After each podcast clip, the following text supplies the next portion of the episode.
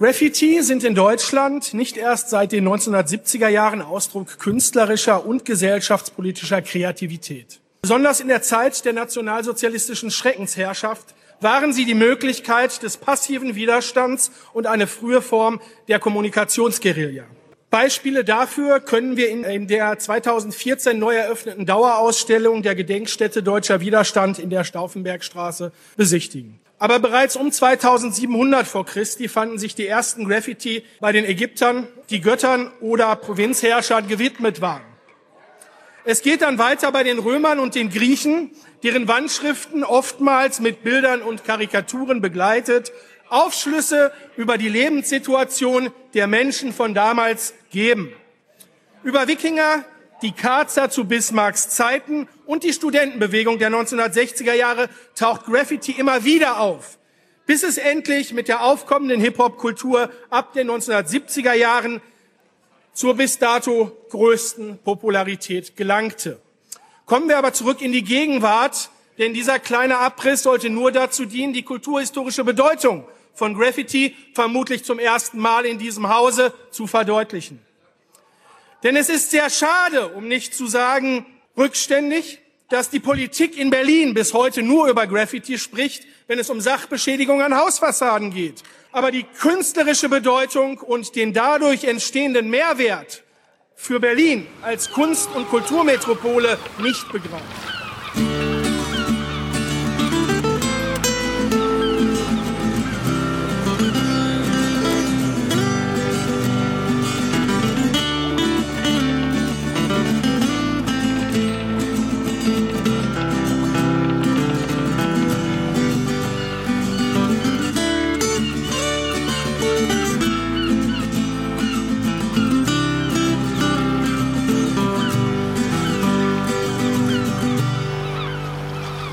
Willkommen zum Rabautercast 148. Ich sitze hier mit Philipp Magalski. Hallo Phil. Hi Martin. Ja, wir haben zwar schon mal gesprochen, trotzdem für die, die das nicht gehört haben, vielleicht möchtest du kurz sagen, äh, wer du bist und was du so machst. Ja, ich bin äh, Mitglied des Abgeordnetenhauses von Berlin seit 2011 für die Piraten eingezogen damals mhm. und jetzt immer noch für die Piraten dort in ja. der Fraktion tätig. Mhm. Und meine äh, Schwerpunkte sind Umwelt, Natur und Tierschutz sowie die Kulturpolitik. Also ah, ja. die ersteren drei Sachen sind ja nicht so ähm, spezifisch für die Piraten, aber wir sind ja in einem Parlament, in dem man alle Themen natürlich ähm, bedienen muss auch mhm, mh. und sind auch mittlerweile programmatisch sehr viel breiter aufgestellt natürlich dadurch, dass wir eben auch diese Themen innerhalb der Stadt äh, bespielen müssen und mhm. die Kulturpolitik war ja auch schon immer eigentlich auch ein Kernthema der Piraten. Ja. Nun ist ja dieses Parlament ein Teilzeitparlament. Da stellt sich die Frage, äh, was machst du eigentlich beruflich? Naja, gut, wir wissen. Ja. ja, du hast ja recht. Also es ist ein Teilzeitparlament, aber wenn man das ernst nimmt, dann bin ich der Meinung, kann man das gar nicht äh, Teilzeit machen. Mhm.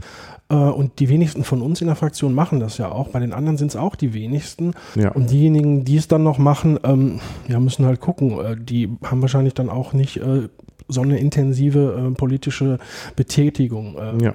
Ja. wie wir das haben.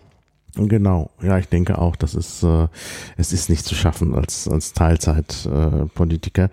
Äh, also wenn man es wirklich ernst nimmt, ich meine, höchstens, wenn man irgendwie, sagen wir mal, äh, vielleicht äh, selbstständiger Anwalt ist oder so, dass man mal zwischendurch einen Mandanten da nehmen kann, aber mhm es ist schon schwierig und den Beruf richtig auszuüben ist, glaube ich, wirklich nicht möglich, selbst äh, für Leute, die das doch noch versuchen. Ja, äh, gut, also du bist, wie wir es wissen, äh, Vollzeitparlamentarier im Teilzeitparlament. Äh, ja, ähm, wir haben ja schon mal gesprochen am Anfang der Legislaturperiode. Ähm, vielleicht gibst du mal so einen kleinen Rückblick. Wie würdest du jetzt das einschätzen, diese fünf Jahre? Äh, also mal so aus Sicht auch der äh, eines Mitglieds der Piratenfraktion ist da, ich meine, in der Opposition heißt es immer, kann man eh nichts bewegen, aber ja, wie, wie siehst du das? Sagen wir es so. Ähm, wir haben natürlich ein ähm, schönes Wahlprogramm gehabt, das wir natürlich als Wählerauftrag so, so umsetzen sollen. Also das mhm. ist, wenn man gewählt wird, dann soll man das tun, äh, äh, was man vorher versprochen hat. Mhm. Und ähm, da wir ein relativ umfangreiches Wahlprogramm auch damals schon hatten, nicht so ein umfangreiches wie jetzt, aber ähm, dann gibt es natürlich viele Nüsse zu knacken, die man angehen muss. Mhm. Und ähm, es ist schon richtig, dass man in der Opposition es natürlich schwer hat, äh, diese Themen dann auch ähm, umzusetzen. Das klappt meistens nicht, aber man kann diese Themen zumindest setzen. Mhm. Man kann sie auf die Tagesordnung nehmen, man kann darüber diskutieren und dann hoffen, dass zumindest etwas daraus übernommen wird mhm. und äh, in Anträge, sag ich mal, ähm, auch der Koalitionsfraktion einfließt. Mhm. Und ähm, das ist uns sicherlich äh, an manchen Stellen eben auch gelungen. Mhm. Und äh, es ist halt schwierig zu sagen, ähm, so, jetzt haben wir fünf Jahre hier im Abgeordnetenhaus gesessen und ähm, das war's, sondern wir müssen natürlich diesen Auftrag auch weiter ähm, der, dieser, dieser Auftrag muss erneuert werden, weil mhm. wir eben diese Ziele, die dort wir uns gesetzt haben, noch nicht erreicht haben. Das ähm, Schwierige ist natürlich ähm, in der Kommunikation auch mit äh, Kolleginnen und Kollegen, die natürlich ein teilweise anderes Weltbild haben, die eine andere politische Einstellung haben, da ähm, mit denen auch auf einen Nenner zu kommen. Und das mhm. ähm, ist dann ganz wichtig, dass man auch eine ja, kommunikative Kompetenz irgendwie entwickelt. Ja. Also eine Sozialkompetenz auch, ähm, um mit den einzelnen verschiedenen Charakteren im Abgeordnetenhaus, und das ist mir auch aufgefallen in den letzten fünf Jahren, dass es tatsächlich so ist. Man könnte sagen, es gibt äh, im Abgeordnetenhaus genauso nette Menschen wie auch blöde Menschen mhm. wie draußen in der Gesellschaft, obwohl man mal gesagt hat, so, ja, es sind ja nicht mal alle Berufsgruppen so ähm, vertreten und ähm, da sind ja nur, sitzen ja nur noch Juristen drin und so weiter. Das ähm, äh, stimmt zwar, dass mehrheitlich auch Juristen ähm, gewählt werden, auch gerade in den großen Parteien. Aber vom Charakter her macht das ja dann auch äh, keinen großen Unterschied. Also insofern mhm. die Vielfalt im Parlament ist schon auch vorhanden, vor allen Dingen, wenn viele verschiedene Parteien drin sind, so wie jetzt fünf ja. im Abgeordnetenhaus. Und da, das spiegelt das schon ganz gut wider. Ähm, wir wurden damals natürlich, wir waren ja ganz neu und ähm, wurden erstmal skeptisch betrachtet.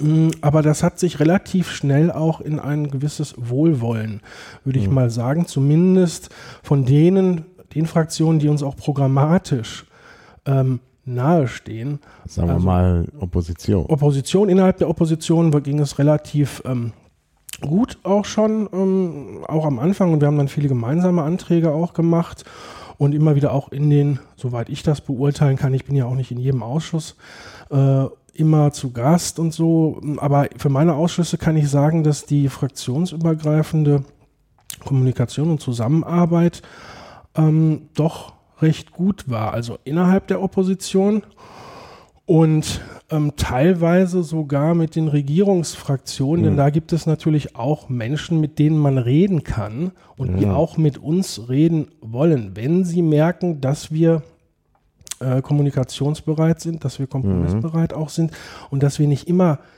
komplette Frontalopposition machen, sondern mhm. dass es uns tatsächlich, wie wir es auch gesagt haben, bevor wir mhm. eingezogen sind, wenn es um Sachfragen geht, denen wir grundsätzlich zustimmen können, dass wir dann auch äh, kompromissbereit sind. Und äh, das äh, hätte ich mir natürlich an der einen oder anderen Stelle auch von den äh, Koalitionsfraktionen mehr gewünscht. Mhm. Aber das ist halt ein hehres Ziel, ähm, was es gilt, einfach auch weiter zu verfolgen. Und deswegen geht mhm. es auch darum, Politik zu verändern, ähm, parlamentarische Arbeit zu verändern insofern, dass eben Ziele besser gelöst werden können, auch mit Input der Opposition und dass nicht immer grundsätzlich sofort gesagt wird, das ist ein Antrag der Opposition, der wird einfach abgelehnt, mhm. sondern dass man dann eben auch in Gesprächen ähm, Dinge mit einbringt, die dann am Ende vielleicht doch ein besseres Informationsfreiheitsgesetz machen oder die dann doch eine bessere eine, äh, Online-Stellung, Transparenz zum Beispiel bei Landschaftsplänen, da haben wir das geschafft, dass die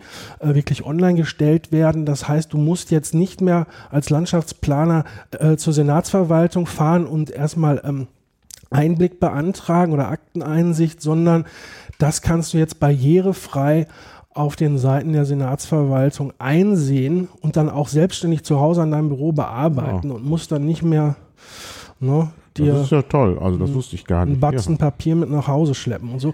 Das ist ja, das ist so eine kleine Sache, wo man ja. sagen kann, das ist ein schöner Erfolg. Ne? Ja, ja, nee, das ist wirklich ein schöner Erfolg. Ja, einer, den ich noch nicht wusste. Also mhm. das ist sehr interessant. Also Podcasten bildet halt doch. Äh, Gibt es noch andere Erfolge, auf die du verweisen kannst? Denn das wird ja immer so ein bisschen gesagt. Dass, äh, also hört man manchmal bei, im Wahlkampf, dass die Piraten angeblich sich nur gestritten hätten und nichts gerissen hätten. Aber wenn man dich jetzt hört, hört sich das ja anders an. Deshalb hätte ich gerne noch mehr solche interessanten Hinweise.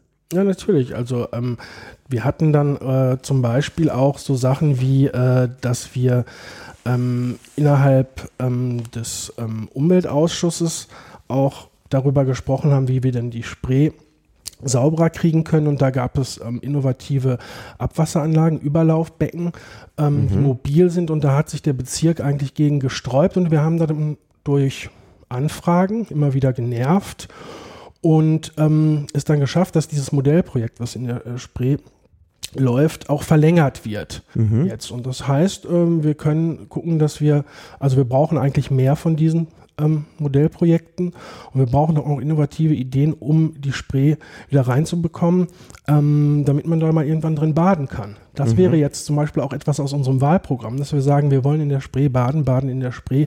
Das wäre ähm, ein großes Plus mhm. für die Berlinerinnen und Berliner, ähm, dass das wieder ginge. Mm, deswegen ist Umweltpolitik auch was ähm, natürlich, wo wir ähm, auch uns stark äh, oder ich mich persönlich auch stark engagiert habe, ähm, weil manchmal auch von den anderen Oppositionsfraktionen da nicht mehr so viel kam. Man denkt ja immer so, mhm. ja, Grünen, die machen das dann schon und so, aber das ist halt weit gefehlt. Ja, die setzen ja. mittlerweile auch andere Prioritäten. Ja.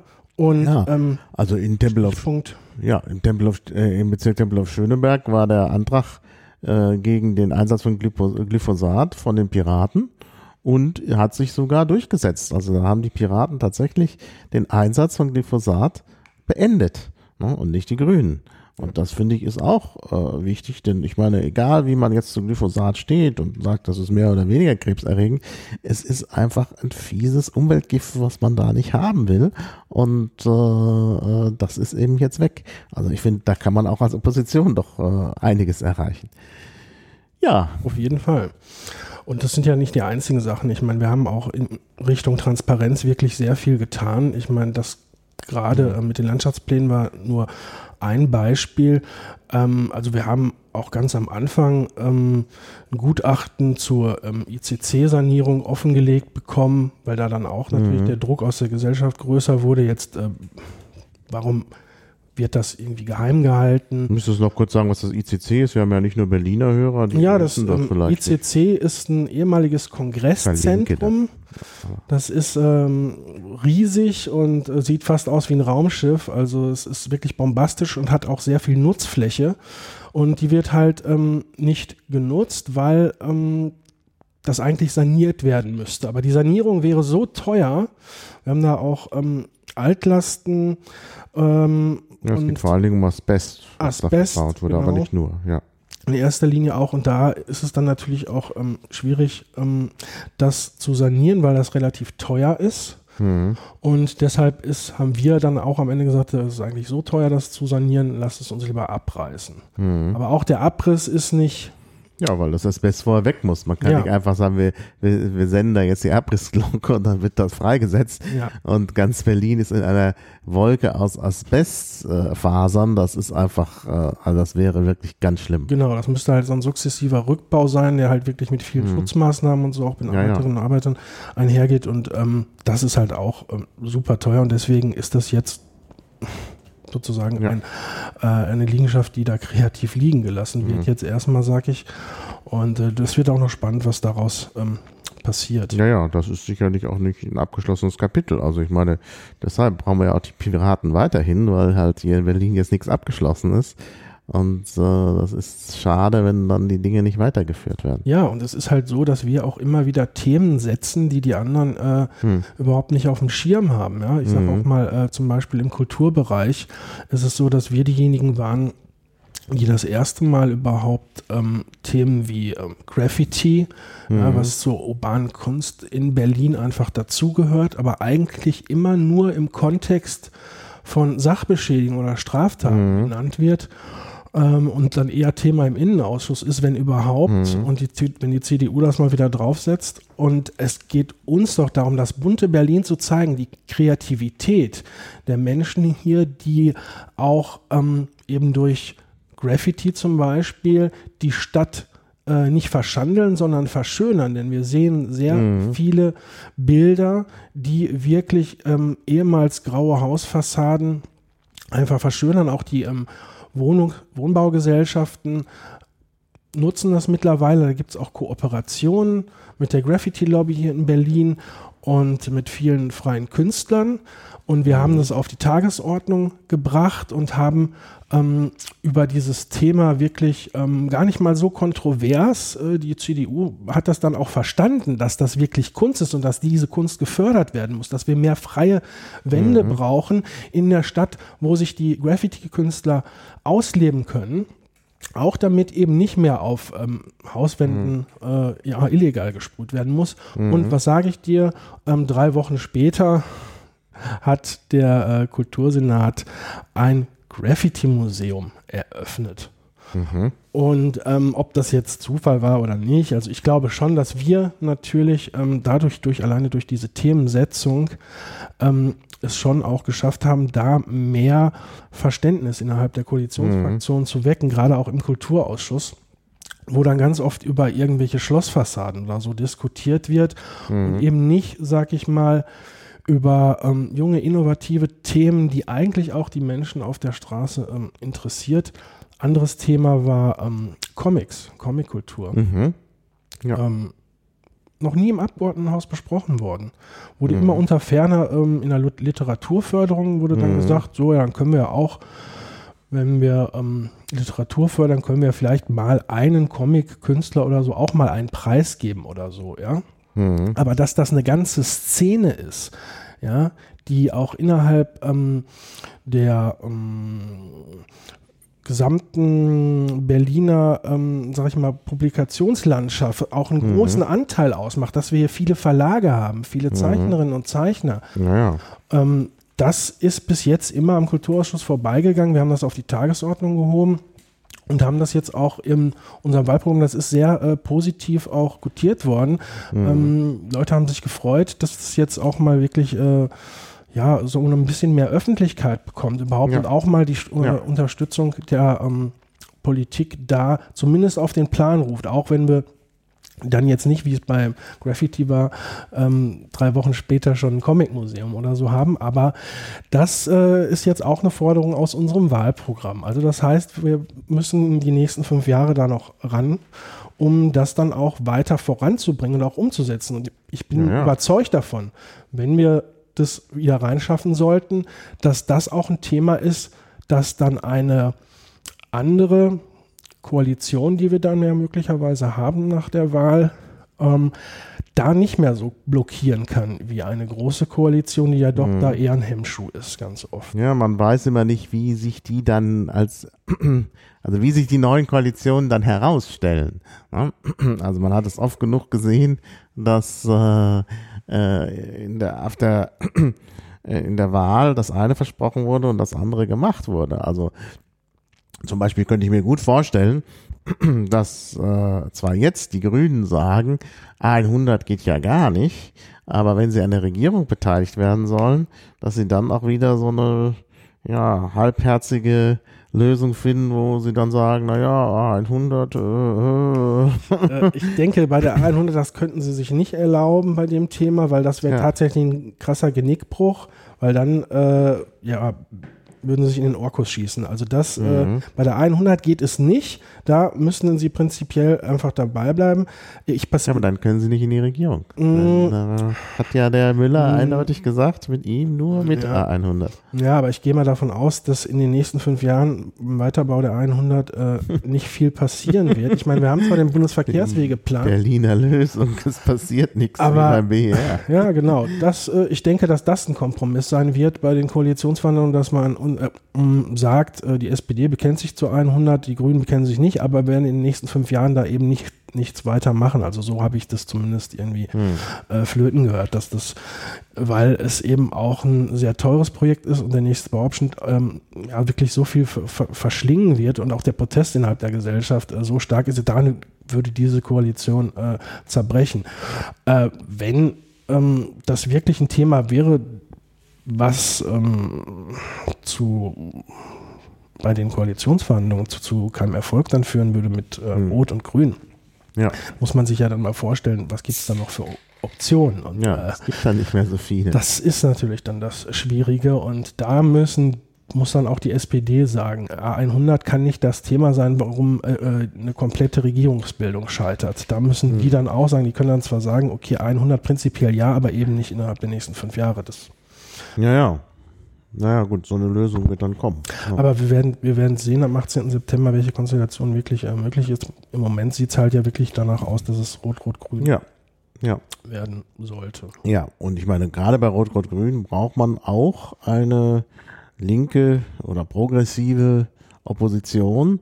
Äh, denn das wäre ja ganz furchtbar, wenn jetzt sagen wir mal die äh, Piraten nicht reinkommen, vielleicht kommt die FDP rein, dann hat man vielleicht CDU, FDP, äh, äh AfD oder nur CDU, AfD in der Opposition. Ja, das, das ist für viele Dinge ein großes Problem. Jetzt sagen wir mal, es kommen neue Fakten mit dem BER oder der wird immer noch nicht eröffnet, wovon ich fast ausgehe. Dann möchte man vielleicht wieder einen Untersuchungsausschuss haben und dann wird natürlich wer soll das einrichten? Die AfD? Mhm. Nein, das geht ja nicht. Es muss ja, ja auch eine die gewisse CDU, die daran beteiligt war, sein. die wird das nicht wollen. Jahrzehnte, das, ja. äh, also, das ist, äh die CDU wird es nicht wollen, weil sie beteiligt war, die SPD sowieso nicht. Und die Linke war ja zum Teil auch beteiligt lange Zeit, ab 2001. Die werden das auch nicht wirklich wollen. Und damit ist dann, äh, also mit AfD und Grünen kann man das da nicht machen. Und auch die Grünen werden dann sagen, oh, wir sind ja jetzt an der Regierung. Es fehlt dann einfach der Druck von links. Ja, genau. Und ähm, das heißt automatisch, dass äh, die ähm, Regierung mhm. obwohl es eine linke Regierung wäre, nach rechts rücken müsste. Genau. Die SPD müsste den bösen Peter spielen, müsste die konservative mhm der drei ja, die Grünen können das spielen. Auch. Ich meine, was ist, sie müssen, die SPD muss ja nicht spielen, konservativ zu sein. Die SPD ist konservativ. Ja, ja. Ähm, und nicht nur im Vergleich zu uns. Ähm, ja. ja. Naja, und wir haben das gesehen mit der Privatisierung, gerade von äh, der GSW damals äh, durch den rot-roten Senat. Also die Linke kann auch neoliberale Politik. Ja, das kann mhm. durchaus passieren. Und dann haben wir da die neoliberale Packung erst recht an der Regierung. Das ist gar ja, nicht gut. Genau, und dann kommen noch so komische Anfragen von AfD und CDU. Genau, ja. Ähm, naja. die dann, also überhaupt dieser ganze Rechtsruck innerhalb ja, der Gesellschaft, das ist, es, ist, es ist tragisch, was in MacPom passiert ja. ist. Ich kann ja. es mir für mein, für unser Berlin nicht vorstellen, mhm. Dass es also, ähm, ich meine, so, so krass wird es nicht werden, es werden keine 20 Prozent, aber auch zweistellig, ich will mir mhm. nicht zweistellig, äh, keine zweistellige AfD in Berlin vorstellen. Wir, ja. wir, wir, müssen uns vermutlich langsam irgendwie darauf einstellen, auf diesen Gedanken. Aber mhm. es wird trotzdem am Wahlabend einfach ein Schock sein, wenn wir mhm. das sehen. Mhm ja, ja. dass das wirklich auch hier passieren kann in einer mhm. so offenen Gesellschaft, die ja auch eben ähm, viel Kontakt, also mit äh, vielen Kulturen immer wieder hat, also im Arbeitsleben mhm. überall ähm, auf der Straße und ähm, mhm. es ist dann wirklich eine ganz krass und starke Herausforderung und deswegen sagen wir immer, ich komme ja jetzt auch gerade wieder von der Straße und verteile Kammerbriefe. Es ist ja die heiße Phase im Wahlkampf. Mhm. Ähm, müssen wir bis zuletzt äh, wirklich zeigen, dass es auch eine konstruktive Opposition gibt, mhm. die ähm, man auch aus Protest wählen kann und die dann aber auch eben Druck von links ja. macht, die dann einfach ja. auch ähm, Innovationschancen gibt und mhm. da auch weiter ähm, äh, die ähm, Hand, ähm, das Salz in die Wunden streut, wo eben dann nichts mehr passiert, weil sie mhm. eben sich innerhalb der Regierung ausruhen können. Naja. Ähm, naja. Können ich äh, hoffe nicht, dass das passiert. Ich hoffe, dass eben auch viele Versprechungen, dann sage ich mal, die Grünen und Linke jetzt gemacht haben. Wir haben ja viele Anträge zusammen auch gemacht, die abgelehnt worden sind, mhm. dass sie das dann auch versuchen, innerhalb ja. der Regierung umzusetzen. Ja, das hoffe ich auch. Und das hoffe ich auch. Also die Hoffnung stirbt zuletzt. Nur wenn dann eben auch noch ein bisschen Druck aus der Opposition ja. kommt in diese Richtung, ja. also durch die Piraten, dann ist das besser. Deshalb ist eigentlich jetzt ist ganz wichtig. Genau, jetzt wäre eigentlich die richtige Zeit, also genau. wirklich auch für uns, um dann äh, auch wirklich wirklich zu zeigen, so jetzt äh, ähm, müsst ihr das umsetzen, was wir die ganze Zeit auch schon besprochen haben. Genau. Ja, und dann sind wir natürlich gleich schon beim Wahlprogramm. Du hast ja schon einiges äh, gesagt, aber es bezog sich ja mehr auf die Vergangenheit. Mhm. Gibt es irgendwelche interessanten neuen Punkte jetzt in deinem Bereich speziell, also Umwelt, Tierschutz mhm. oder auch Kultur, ähm, die äh, jetzt im Wahlprogramm besondere Aufmerksamkeit verdienen? Ja, da bin ich schon der Meinung, dass das so ist. Und zwar ähm, haben wir, ähm, was ähm, die Freiräume in Berlin angeht, hm. Ähm, ein Freiflächengesetz ähm, hm. entwickelt innerhalb der letzten ähm, Legislaturperiode und möchten die Sicherung, du weißt ja, wir haben mhm. 50.000 Menschen, die jedes Jahr nach Berlin kommen Mhm. und äh, die auch Wohnraum brauchen, die aber genauso gut auch Freiflächen brauchen. Ganz genau. Und ähm, deshalb ähm, wollen wir Freiflächen sichern und zwar landesweit mhm. und nicht, dass es immer dazu kommt, ähm, wenn wir es wie beim Tempelhofer Feld haben, dass man dann erst einen Volksentscheid machen muss, um so ja, ja. eine so eine ähm, für uns alle sehr wichtige Frischluft Zone und ähm, auch wirklich ein, ein, ein, ein also mhm. das Herz sozusagen unserer mhm. Stadt. Ja, vor allen Dingen, ja. man musste am Ende für dieses äh, äh, äh für diesen Volksentscheid äh, stimmen obwohl man vielleicht nicht vollkommen mit ihm zufrieden war, ja. weil man halt den Betonsenat da ausbremsen musste.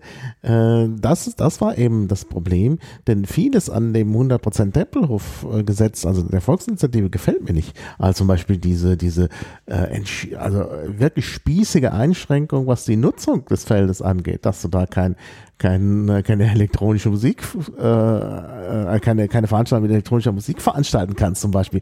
Also das, das ist doch völlig äh, komisch. Ja, und ich bin auch der Meinung, so eine vorsichtige Randbebauung ist äh, nicht schlecht. Aber äh, der Senat, wenn, wenn der durchgekommen wäre, hätte gleich alles bebaut.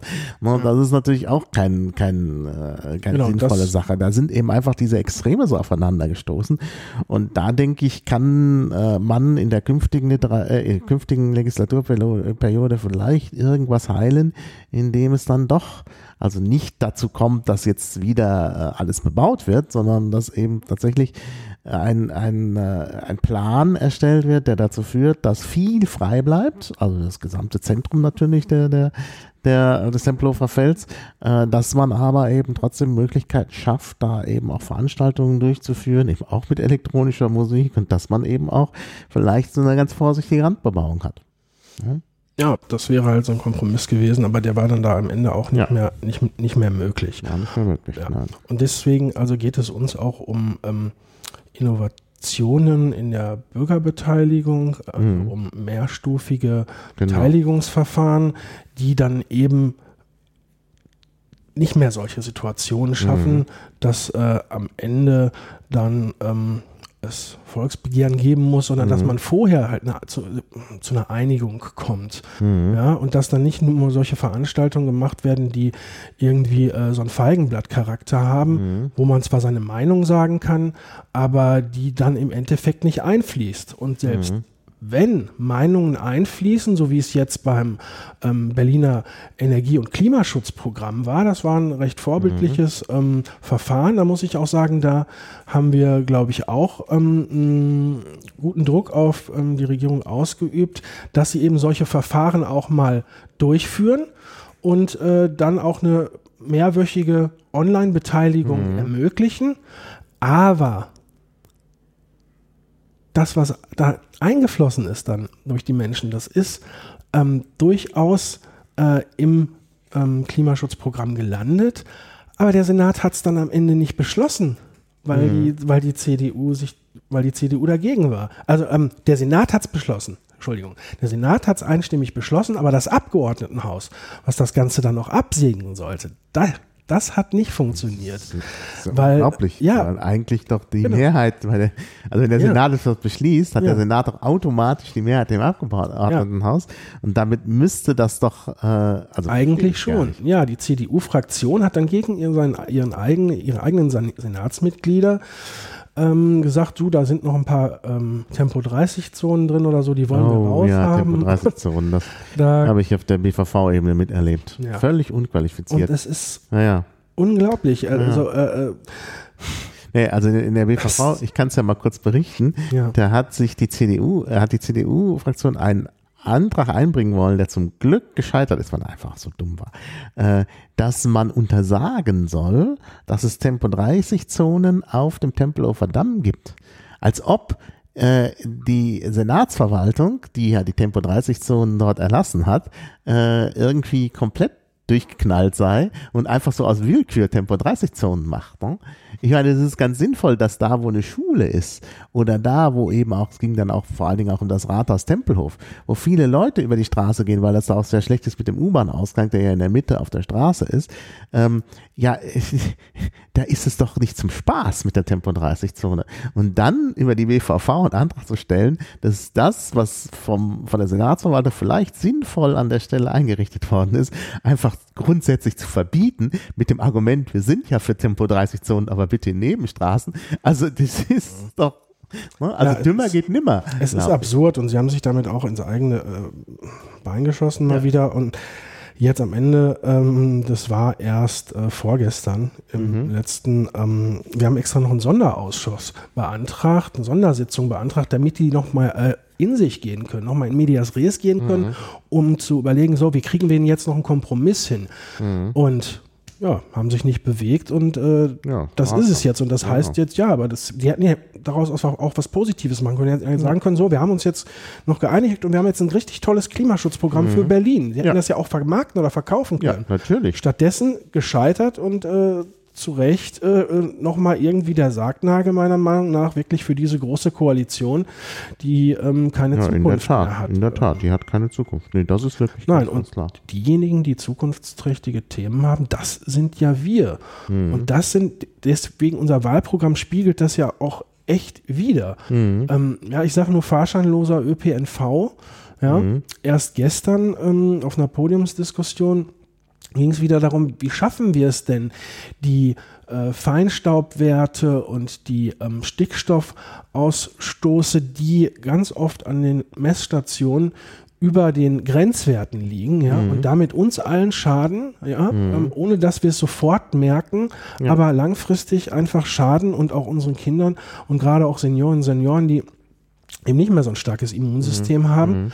Ähm, und das ist ähm, eine Sache, wo wir sagen, wenn es an ähm, zwei beziehungsweise drei Stationen gleichzeitig zu einer höheren, ähm, also zu einer Überschreitung der Grenzwerte kommt, mhm. dann sagen wir Autoverkehr Stopp an den Stellen und ähm, eine, ein Einsatz von ähm, Bussen beziehungsweise einen kostenlosen ÖPNV ja, das kann man doch machen. Zeit. Das kann man doch dann auch entsprechend äh, äh, verbreiten. Ich meine, heute sind doch alle in sozialen Netzwerken. Dann wird halt über das soziale Netzwerk gibt es halt die Information, so wegen der erhöhten Werte ja. ist heute mal äh, ÖPNV, ÖPNV äh, äh, kostenfrei.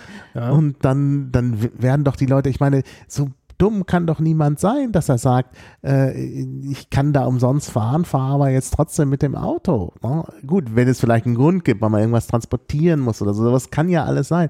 Aber ja, wenn ich an der Straße stehe und auf den Bus warte, dann sehe ich immer also gerade auf der Potsdamer ist es ja dann immer irgendwie gestaut, man kann fast sagen zu jeder Tages- und Nachtzeit. Und ich sehe immer Einzelpersonen in großen Autos. Ja, und da frage ich mich, was, ja. was geschieht hier eigentlich? Ja, ja ich hinterfrage das ja auch immer und ich bekomme dann natürlich auch Antworten. Und ähm, die Sache ist ja die, dass viele Menschen tatsächlich Angst vom ÖPNV haben. Die mhm. wollen nicht unter Menschen mhm. gehen, die mhm. wollen autonom sein und ich kann das natürlich auch als ähm, liberaler ja. Mensch, sag ich genau. mal, an der Stelle verstehen und sage, ja gut, genau. bitte, aber wenn es um das Gemeinwohl geht an der Stelle, genau. ja. ja, und die anderen dadurch geschädigt werden, mhm. ja, gerade wenn wir diese Grenzwertüberschreitung haben, äh, massiv, dann muss ich doch bitte schön meine, ähm, mein Ego mal zurückstellen fürs Allgemeinwohl. Ja. Also wir sollen solidarisch handeln. Genau. Darum aber geht's. Darum geht's. Aber ich denke auch, man sollte das jetzt nicht verbieten. Also jetzt mhm. nicht sagen, so jetzt dürft ihr nicht mehr Auto fahren. Ja. Was man vielleicht irgendwann machen muss, weil das so ausgeufert Möglicherweise, ist. ich hoffe. Aber, nicht. aber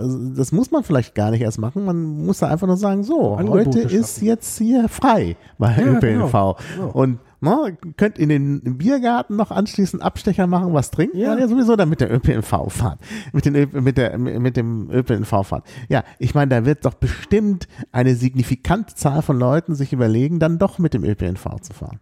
Das denke ich auch. Und ja. das wäre dann eben auch das Modellprojekt, was ja. wir brauchen, um ja. dann wirklich nachher zu schauen, evaluieren, wie ist es gelaufen? Wie war die Fahrgast, äh, wie waren die Fahrgastzahlen, die Erhöhung? Mhm. Wie viele Einsatzwagen brauchten wir mehr und mhm. so weiter und so fort? Genau, genau. Und dann müssen, ja, dann kann sich das entwickeln. Ja. Dann kann sich das auch für die ganze Stadt entwickeln. Und es ja. ist ja auch ein soziales Problem, mhm. weil die Fahrkast, äh, Fahrkarten immer teurer werden. Mhm. Ja, genau. Jedes Jahr sukzessive und ähm, mhm. Insofern äh, ist es auch ein soziales Problem. Es ist nicht nur ein ökologisches, sondern es ist ein soziales Problem und ein mhm. verkehrspolitisches Problem. Mhm. Es ist etwas, was viele Dinge auch in unserer Stadt ähm, verändern mhm. kann. Und dafür braucht es halt Mut. Und wer hat ja. den Mut? Den haben aber nur wir. Ja, den genau. Mut. Genau wie beim bedingungslosen Grundeinkommen. Genau. Da haben ja, wir auch nur wir den Mut, das reinzuschreiben und zu sagen, wir wollen auch da ähm, Pilotprojekte machen, genau. weil sonst macht es keiner. Wir müssen wenigstens genau. darüber diskutieren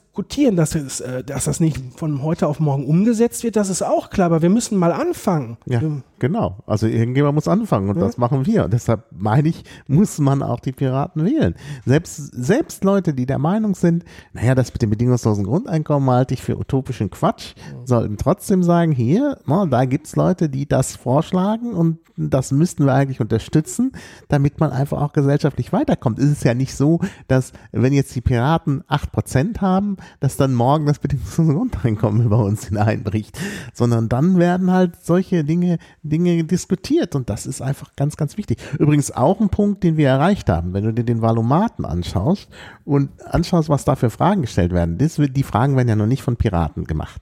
Äh, aber wenn du dir anschaust, was da für Fragen drin sind und was für Fragen drin waren vor alleine nur fünf Jahren oder zehn Jahren, dann siehst du doch, wie die Piraten Dinge in die Diskussion gebracht haben. Da, da wird jetzt nach dem bedingungslosen Grundeinkommen gefragt, da wird nach dem ÖPNV gefragt. Ne? Äh, da gibt es noch andere Dinge. Da auch in, in Einmal darfst du raten, warum danach gefragt Ja, wird. weil es Thema geworden weil ist. Weil es unser Thema ist. Ja. Unser Thema genau. äh, gesetzt worden ist. Ja. Und es wird halt diskutiert bei den Linken, es wird bei den Grünen diskutiert. Genau. Genau, na, die haben das jetzt auch aufgegriffen. Man sieht ja, äh, die, die äh, haben jetzt alle Pläne entwickelt, alle Oppositionsparteien haben Pläne für den ÖPNV und den fahrscheinlosen ÖPNV entwickelt. Mhm. Na, jetzt ohne Piraten nicht gegeben.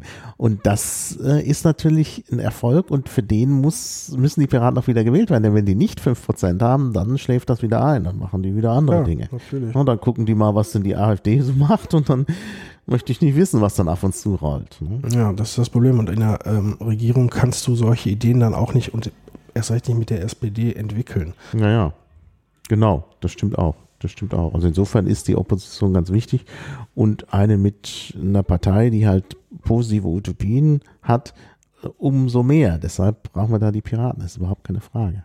Ja, und das muss halt auch irgendwie jeder ähm, aufs Brot geschmiert bekommen. Das muss mhm. auch wirklich immer, immer, wieder in die Diskussion herausgestellt mhm. werden. Und deswegen dürfen wir auch nicht aufgeben. Bis zur letzten Minute mhm. müssen wir wirklich das tun. Es ist auch, dafür sind wir auch gewählt worden. Ich wäre ja, mhm. ich würde ja auch gar nicht meine ähm, parlamentarische Aufgabe erfüllen, wenn ich nicht bis zum Ende der mhm. Legislaturperiode für unser Programm mhm. ähm, kämpfen würde und versuchen würde, das, das umzusetzen, dann hätte mhm. ich sozusagen mein, mein ähm, Wählerauftrag verfehlt. Ja, ja. ja. Da kann man den, den, der Piratenfraktion auch keinen Vorwurf machen. Die sind wirklich bei der Stange geblieben, alle 15. Äh, auch wenn einige aus der Partei ausgetreten sind, aber, Ja, aber sie dem- sind bei der Fraktion dabei. Ja. Sie haben äh, äh, sich um das Wahlprogramm bemüht und nicht da irgendwie das plötzlich vergessen. Mhm. Ja. Äh, Das ist bei allen anderen Parteien anders. Also alle anderen Parteien, da haben sich die Fraktionen umgebildet, ne, zum Teil erheblich. Da äh, ist äh, bei der, insbesondere bei den Regierungsparteien, bei der Opposition natürlich von der Sache her weniger.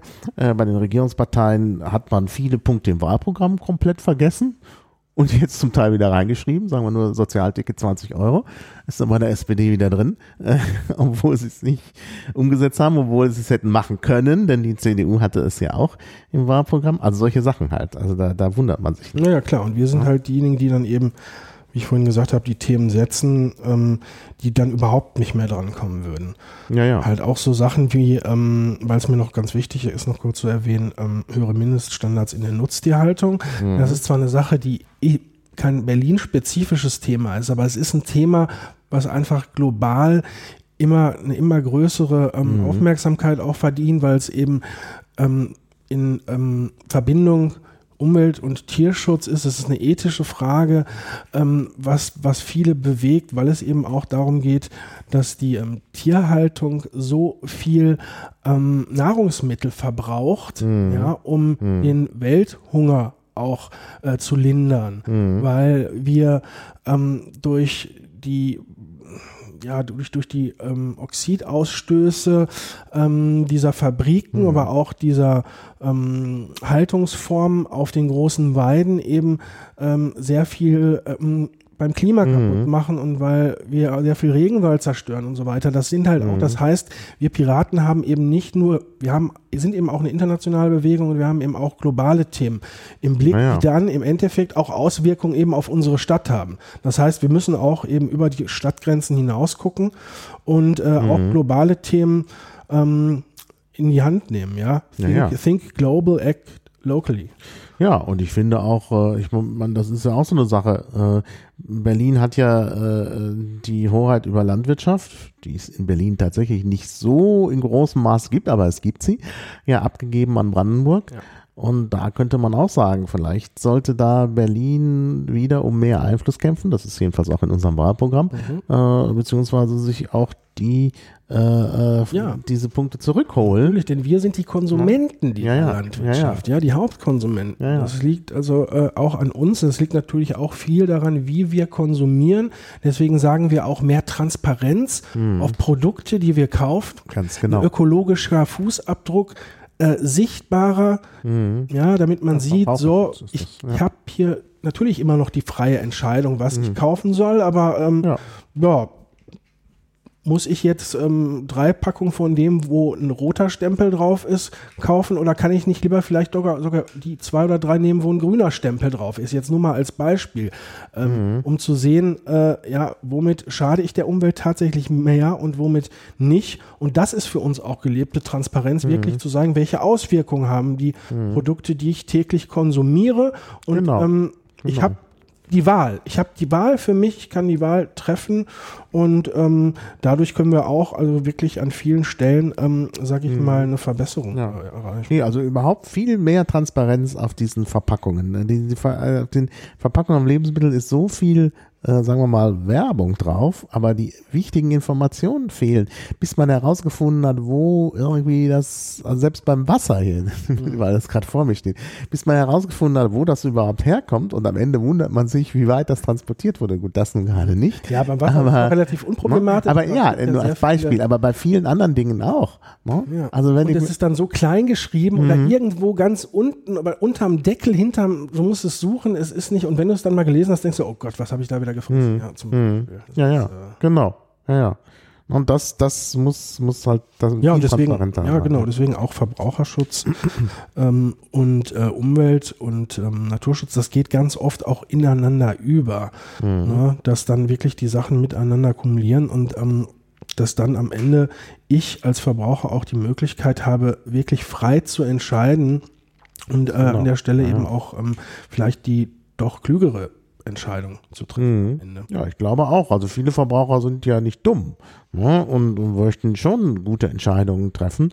Äh, nur äh, sie werden halt daran gehindert, indem sie einfach die Informationen nicht haben, weil das ja. komplett intransparent ist.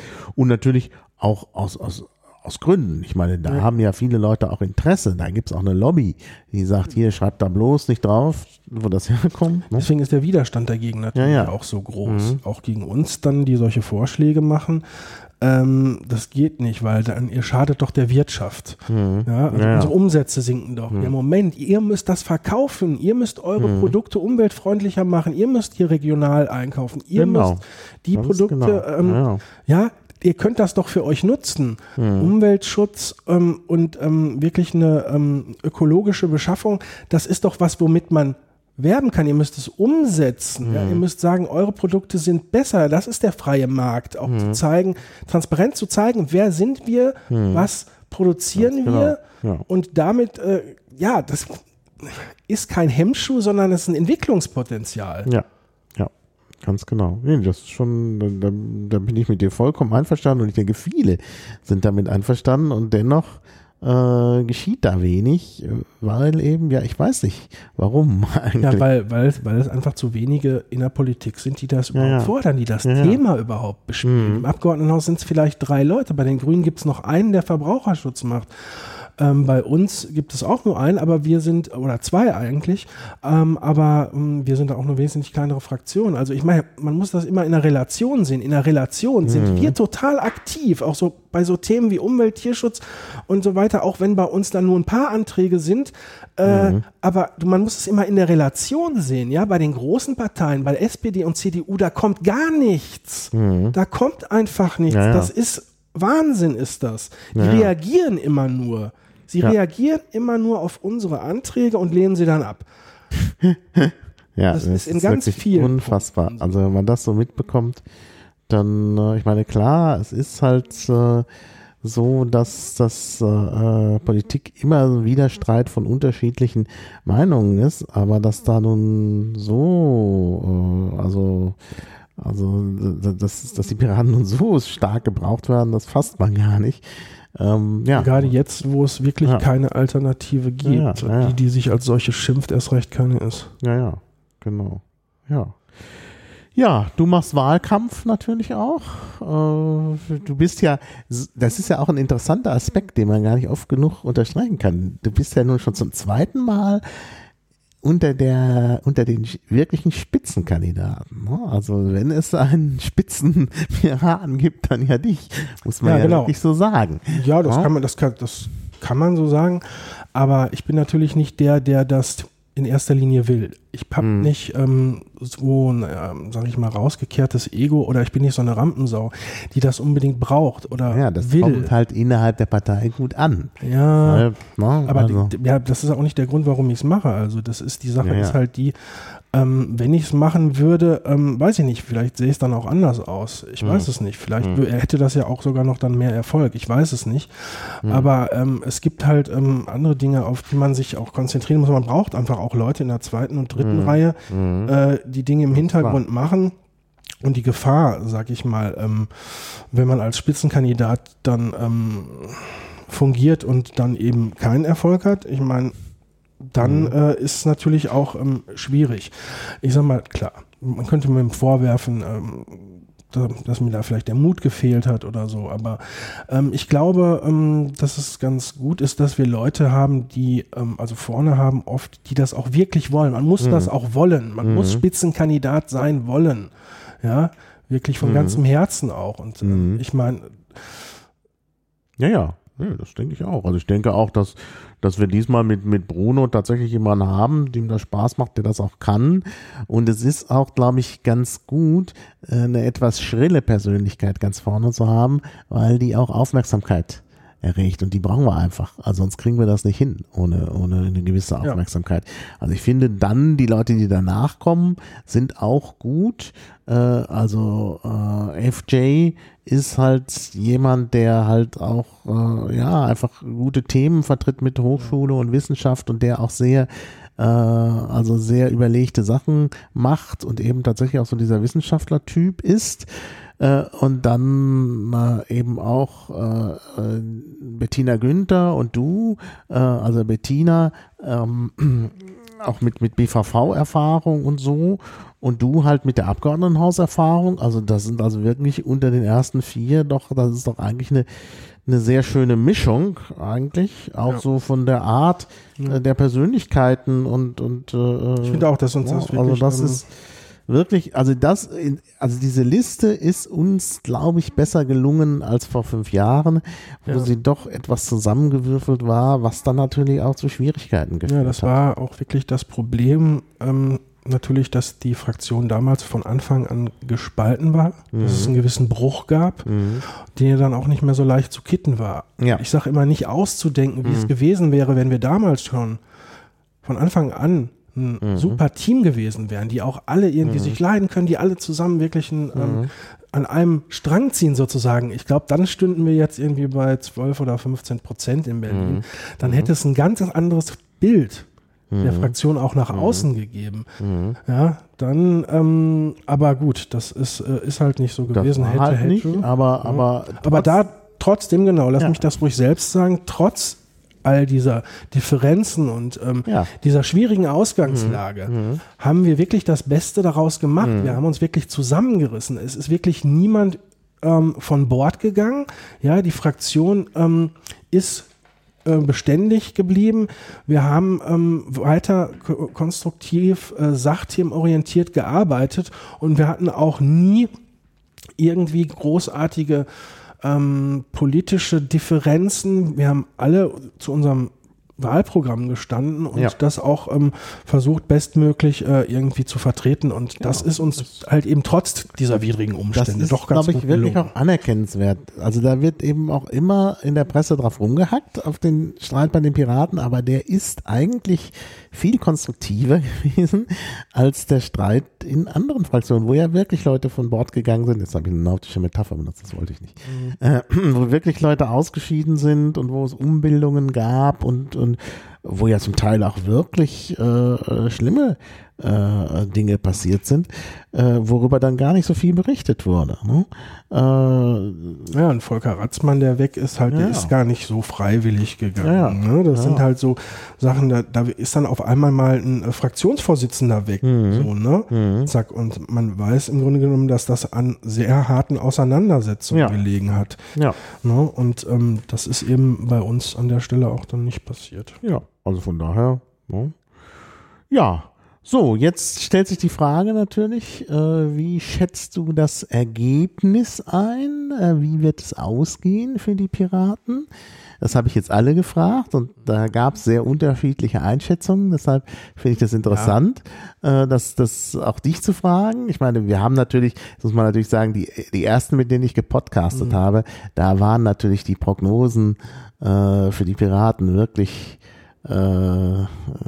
grottig. Sieht ja jetzt schon ein bisschen besser aus.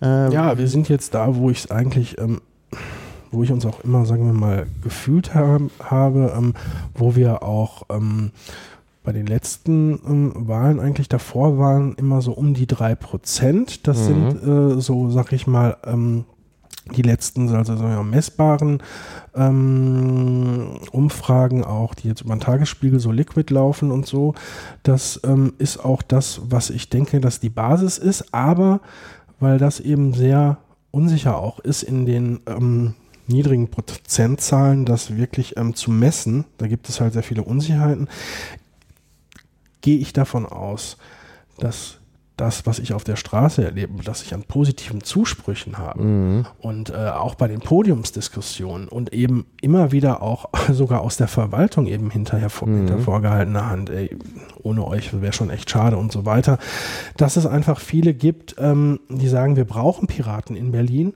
dass die das auch sehen und dass es am Ende dann doch auf jeden Fall irgendwie reichen wird. Mhm. Also die, die, Hoffnung muss ich auch ja. haben, sonst würde ich nicht ja. bis zum letzten, äh, bis zur letzten Minute kämpfen.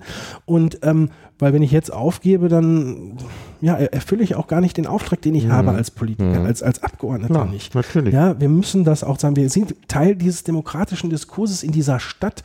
Wir müssen zeigen, dass es ein Angebot gibt, dass wir das Angebot sind, was es zu wählen gilt. Und das muss einfach viel noch mehr aufgehen. Und deswegen glaube ich, dass wir es am Ende irgendwie schaffen, dass wir irgendwie reinkommen. Naja. Und wenn wir das nicht Ja. tun sollten, dann haben wir eben trotzdem bis zum Schluss ähm, das Gesicht nicht verloren und alles gegeben und gezeigt. Wir machen hier dieses Angebot, das ist ja unsere Aufgabe auch als Partei, eben den politischen Willensbildungsprozess mitzugestalten und das tun wir hier und wir machen dieses Angebot. Nehmt es Mhm. bitte an, liebe Berliner. und Ja, naja, du hast jetzt eigentlich, glaube ich, äh, so ein bisschen das äh, sogar noch zu schlecht dargestellt, wie unsere Umfragewerte sind.